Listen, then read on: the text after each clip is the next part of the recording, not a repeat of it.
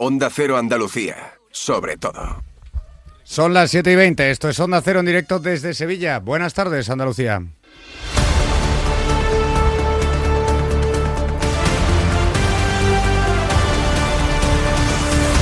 En Onda Cero, la brújula de Andalucía. Jaime Castilla. Escuchen esto.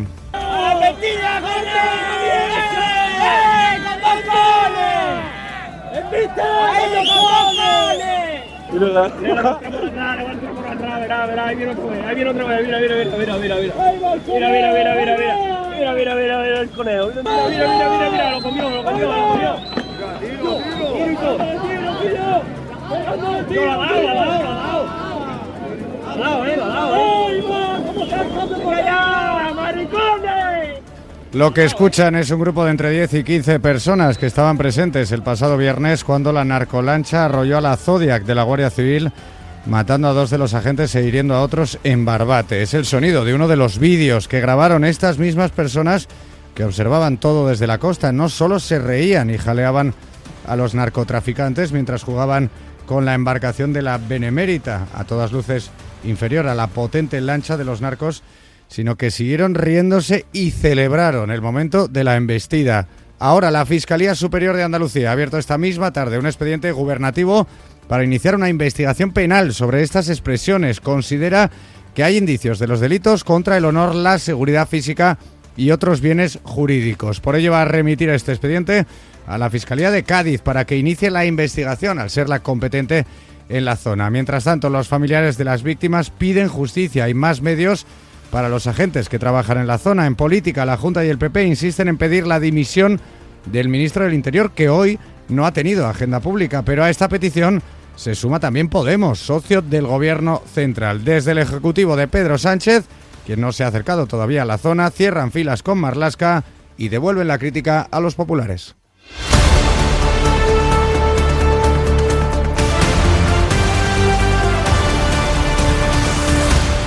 Vamos ahora con el sumario de la actualidad de este martes 13 de febrero y lo hacemos con Pedro González. Buenas tardes. Buenas tardes.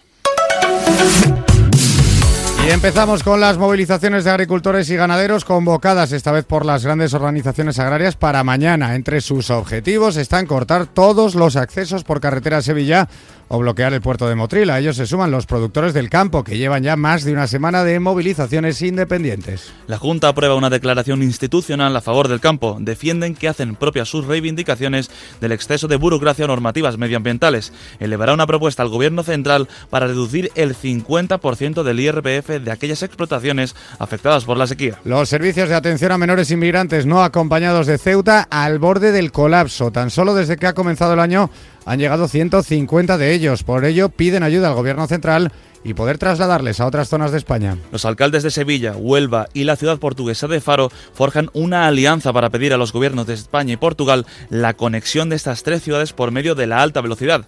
Quieren que se involucre también la Unión Europea. La Consejería de Salud abre una investigación en el Hospital Regional de Málaga por una intoxicación alimentaria que ha afectado a 17 sanitarios del centro. Todos ellos del servicio de guardia ingirieron alimentos del comedor del hospital. El acelerador de partículas que está previsto construir en Granada puede en una pieza clave para la generación de un elemento clave en las pruebas diagnósticas del cáncer. Sería un uso complementario a su objetivo principal para la radiología. Y los pantanos andaluces alcanzan el 22,6% de su capacidad media gracias a las últimas lluvias. Las precipitaciones han hecho ganar un total de 179 hectómetros cúbicos en los últimos siete días. Sin embargo, son cerca de 6 puntos menos que en las mismas fechas del año pasado.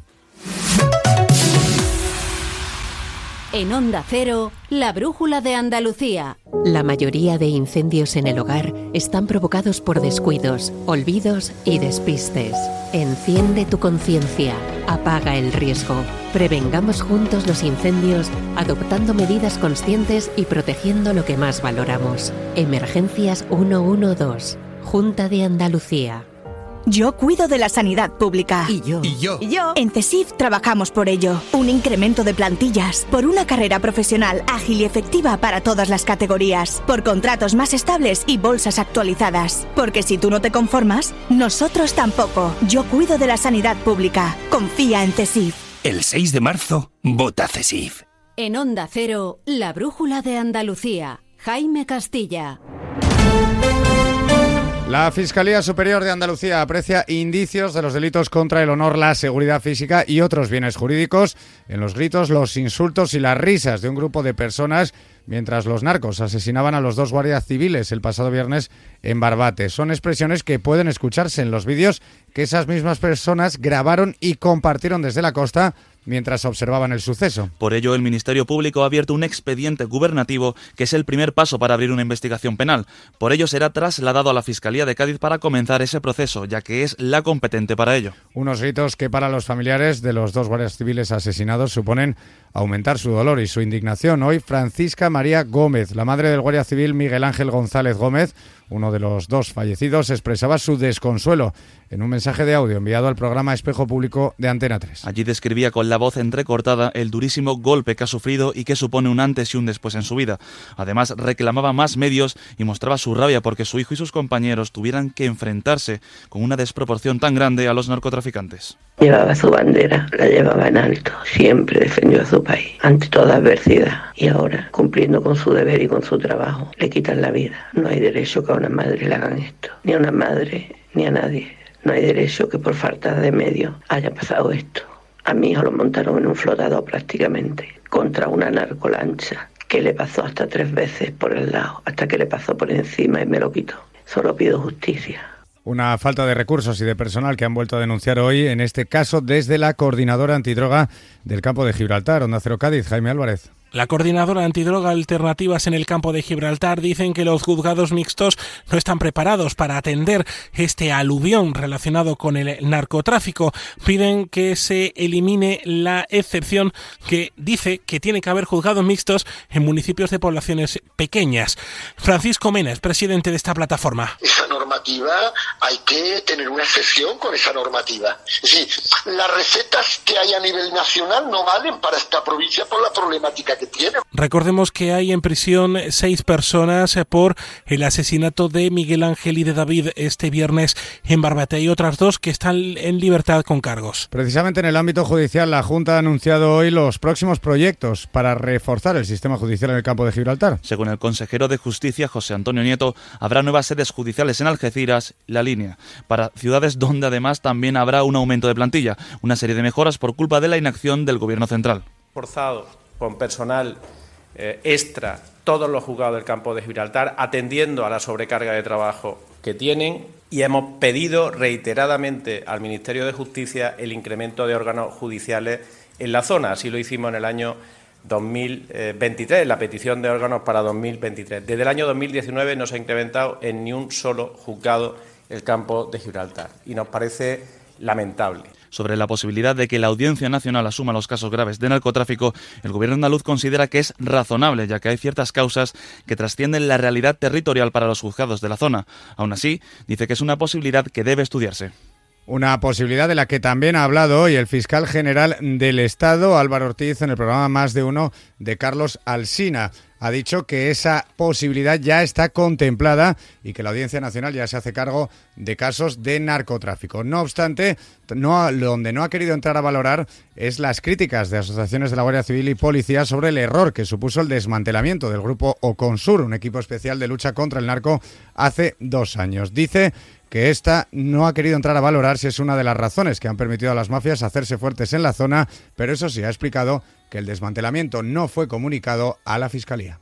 Yo no puedo hacer esa afirmación, lo que sí que sabemos por la memoria es que esto no se comunicó a la Fiscalía simplemente. La Fiscalía trabaja todos los días con las fuerzas y cuerpos de seguridad, no es un órgano aislado, conoce lo que hacen las fuerzas y cuerpos de seguridad y conoce directa o indirectamente, puesto que sus mandos trabajan codo a codo con los fiscales antidroga. Luego yo creo que es un trabajo conjunto que hay que poner en valor conjuntamente. Todo operativo policial tiene un correlato fiscal y después judicial. Solo así funciona una buena cadena de persecución del delito. Y este tema ha vuelto a ser hoy un asunto de debate nacional, ya que a esta hora del martes 13 de febrero, cinco días después de que los dos agentes fueran asesinados, nadie en el gobierno central ha asumido ninguna responsabilidad por lo sucedido. De hecho, ni siquiera está prevista la visita del presidente Pedro Sánchez o cualquiera de sus ministros a la zona. Por ello, hoy el líder nacional del PP, Alberto Núñez Fijó, ha vuelto a pedir desde Galicia la dimisión del ministro del Interior, Fernando Grande Marlasca. No han asumido todavía ninguna responsabilidad por la falta de medios humanos y por la falta de medios materiales que tiene la Guardia Civil y la Policía Nacional en Barbate, en el campo de Gibraltar y en toda la provincia de Cádiz. Por tanto, lo diré de forma breve, porque tampoco hay que darle muchas vueltas. Señor Marlasca, pida perdón y váyase. Sin embargo, lejos de hacer cualquier autocrítica o de intentar censurar de alguna forma al ministro, el Ejecutivo de Sánchez cierra filas con Marlasca. Y es más, en el Parlamento catalán, el PSC, junto a los independentistas, ha bloqueado una propuesta de Ciudadanos y Vox para guardar un minuto de silencio en memoria de los guardias civiles. Además, la ministra portavoz Pilar Alegría ha defendido que es el mejor ministro del Interior posible y ha aprovechado para criticar al PP por recortar efectivos durante sus gobiernos. No solo el es ministro de Interior ha acreditado una trayectoria, un recorrido y un trabajo fuera de toda discusión. Y les quiero recordar también a ese partido político que critica al ministro Marlasca, que fue con un gobierno del Partido Popular cuando aquí en España sufrimos el mayor recorte en el número de efectivos de la Guardia Civil y la Policía Nacional. Decía Alegría ese partido, refiriéndose al PP, pero lo cierto es que no es el único partido que pide hoy la dimisión o el cese de Marlasca. Sí, y esa exigencia viene de uno de los socios de Sánchez. La portavoz de Podemos, Ione Belarra, es la que ha pedido la dimisión del ministro y ha ido incluso más allá. Bueno, yo creo que hay decenas de razones para que el señor Marlasca no continúe en su puesto y digo más, creo que nunca tenía que haber sido nombrado ministro del Interior. Mientras tanto, seis de los ocho detenidos por ese asesinato de los dos agentes van a pasar su segunda noche en la cárcel, acusados de asesinato consumado o en grado de tentativa. Los agentes heridos evolucionan de forma favorable y uno de ellos ya está en su casa. Pero fíjense, Marlasca también ha sido muy criticado por sus fallos en cuestiones migratorias, como el salto masivo de la valla de Melilla, donde fallecieron decenas de inmigrantes. Y hoy desde Ceuta llega otra reclamación relacionada con este asunto. Los servicios de atención a menores inmigrantes no acompañados están al borde del colapso tras llegar 150 de ellos en lo que llevamos de 2024. Onda Cero Ceuta, Yurena Díaz. Ceuta tutela más de 200 niños, casi el doble de lo que sería favorable para una atención óptima para el menor. La entrada de estos jóvenes no cesa y es por ello que el presidente de la ciudad, Juan Vivas, ha enviado una carta al presidente del gobierno, Pedro Sánchez, para solicitar una acción urgente para abordar esta situación de presión migratoria. Los estudios que se han practicado dicen que Ceuta puede acoger en condiciones aceptables para el propio interés del menor y de su debida atención 132 menores. Ya tenemos 240 es que han entrado en Ceuta más de 120 menores, el 95% de toda la capacidad de acogida en mes y medio. Es que si esto sigue así, en 60 días vamos a tener triplicada la capacidad de acogida. Estamos desbordados. En lo que llevamos de año, casi 150 menores han logrado acceder a Ceuta, sumado al elevado número de inmigrantes adultos. No es la única petición, en este caso no solo al gobierno central, sino también a Europa. Los alcaldes de Sevilla, Huelva y la ciudad portuguesa de Faro se han reunido hoy en la capital para reclamar la conexión de las tres ciudades por medio de la alta velocidad. Onda Cero Huelva, Rafael López.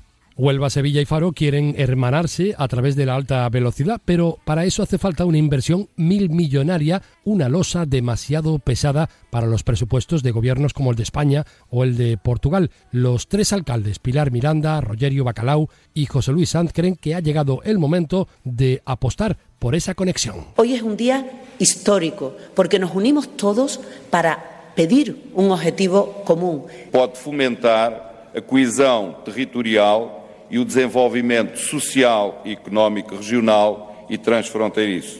Hoy aquí somos tres alcaldes con dos idiomas distintos, pero con un solo objetivo, contribuir al crecimiento económico de nuestras tres ciudades, conseguir esa vertebración entre dos regiones hermanas y, por supuesto, seguir mejorando la calidad de vida de los vecinos de Faro, de Huelva y de Sevilla. Muchas para que esta línea sea una realidad, pues para eso pasa por los ojos de la Unión Europea y que la incluya como prioritaria en el corredor entre Andalucía y el Algarve. Las 7 y 34.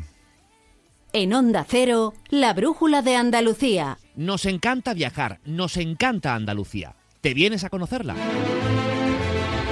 Iniciamos nuestro viaje cada miércoles a las dos y media de la tarde y recorremos Andalucía contigo. Gente Viajera Andalucía, un programa de turismo, actualidad, gastronomía, tradiciones y buen humor en Onda Cero. Con la colaboración de la Consejería de Turismo, Cultura y Deporte de la Junta de Andalucía. Te mereces esta radio. Onda Cero, tu radio. La Federación Andaluza de Municipios y Provincias te acerca a las novedades de lo que más te preocupa. Empleo, salud, medio ambiente y sostenibilidad, ciudades inteligentes, participación ciudadana, cultura y patrimonio. Tienen más información en famp.es. En Onda Cero, la brújula de Andalucía. Jaime Castilla. Las principales organizaciones agrarias, Asaja, COA, JUPA y cooperativas agroalimentarias convocan mañana sus propias concentraciones y cortes de carretera en protesta por la situación del campo. Van a estar repartidas por toda Andalucía. A partir de las 10 de la mañana cortarán vías principales como la A92 en el entorno de Artequera, la A4 a la altura del municipio jienense de Guarromán o bloquearán los accesos al puerto granadino de Motril. En el caso de Sevilla, el plan es cortar todos los accesos por carretera. La ciudad puede quedar incomunicada al menos hasta las 2 de la tarde, que es hasta la hora que tienen autorización. Dice el presidente de Asaja Sevilla, Ricardo Serra, que estas movilizaciones no son ni el principio ni el final, sino un largo proceso de unas protestas que empezaron antes de la pandemia y que van a continuar hasta que consigan un compromiso formal del ministro de Agricultura, Luis Planas, a quien acusa de mentir cuando dice que el plan estratégico de la PAC ha sido consensuado con las comunidades autónomas. Estos que estamos aquí, todos nosotros, todos, hemos firmado al menos tres veces un documento pidiendo una serie de modificaciones al, al, al, Ministerio de Agricultura que no se han cumplido. No queremos más largos, más cada circunspecta diciendo que, que esto está muy, muy preocupado y hay que ser muy elegante. Déjate de historia, porque dialogantes el, el hecho se demuestra andando y aquí de diálogo cero. Precisamente para ayudar al sector del campo, el Consejo de Gobierno de la Junta trasladó al Ministerio de Agricultura una propuesta de reducción del 50% del IRPF a aquellas actividades agrarias afectadas por la sequía en 2023. Y terminamos este informativo en Granada, ya que el acelerador de partículas que está previsto construir en la ciudad puede convertirse en una fuente limpia y constante para producir un elemento clave en los hospitales eh, para las pruebas diagnósticas de enfermedades oncológicas por imágenes el resultado de un reciente estudio Onda Cero Granada. Ana de Gracia. Así es, Elena López tiene 25 años y es una de las investigadoras que han permitido arrojar más luz sobre el uso del futuro acelerador de partículas de la localidad granadina de Escúzar, el conocido como IFMI Dones. El mismo se puede convertir en una de las pocas fuentes que existen a nivel internacional para producir un elemento clave en el diagnóstico por imagen de enfermedades oncológicas. Hablamos del molibdeno tecnecio y la idea sería pues, en mis Dones, en la instalación, poder producir nuestro propio molibdeno, entre otros radioisótopos que también se están estudiando. Pero en principio sí tendríamos un punto nuevo de producción a nivel eh, internacional. En el mundo solo existen seis reactores que producen este radiofármaco situados en Holanda y en otros puntos como Sudáfrica. Desde el país holandés se envía este elemento fundamental a los hospitales de España.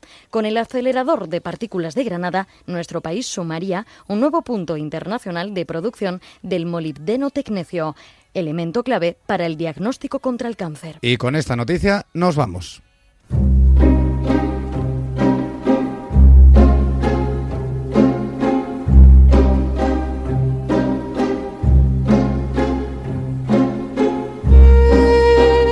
Y como es martes, nos despedimos una semana más con poesía. Es el momento de la pedra de Mike Bardulia. ¿Dónde estás que dejé de verte? Y de tocarte para mi desazón e incompetencia, dejé de olerte los sudores y las emanaciones purpúreas de tu vientre. ¿Dónde estás que perdí el saberte, el conocerte de dentro a fuera, el saber del sabor que cada día aportaban tus húmedas consideraciones, la miel cálida del fondo de mis caricias, del infinito gemir de tus fuentes? ¿Dónde estás que ya no sé ni dónde mirar, ni dónde llegar, ni dónde parar, ni cómo volver a encontrar que me sabían las barbas a ti, a tus huesos, tu carne, a la pulpa de mi necesidad por escucharte desatada, por los desechos de tus aguas mancharme. ¿Dónde estás? Que ya nadie me enseña cómo debe ser que se hace, que se come, que se traga, que se ríe, que se grita, que se pierde el sentido del frío, que no llueve sino en el exterior de un planeta ajeno, mientras haya refugio entre tus pliegues. ¿Dónde estás? Que ya no sé de tus labios, que no puedo encontrar la cadera, la tripa y el sol donde dormía. Ni siquiera soy capaz de llegar a tu boca. ¿Dónde estás? Que ya no me sabe todo a ti, de ti, por ti, para ti. ¿Dónde estás que ya no te veo todo, de abajo arriba y yo de arriba abajo? Que no estamos siempre, como turi has metido siempre, hartos de colores, el uno dentro del otro.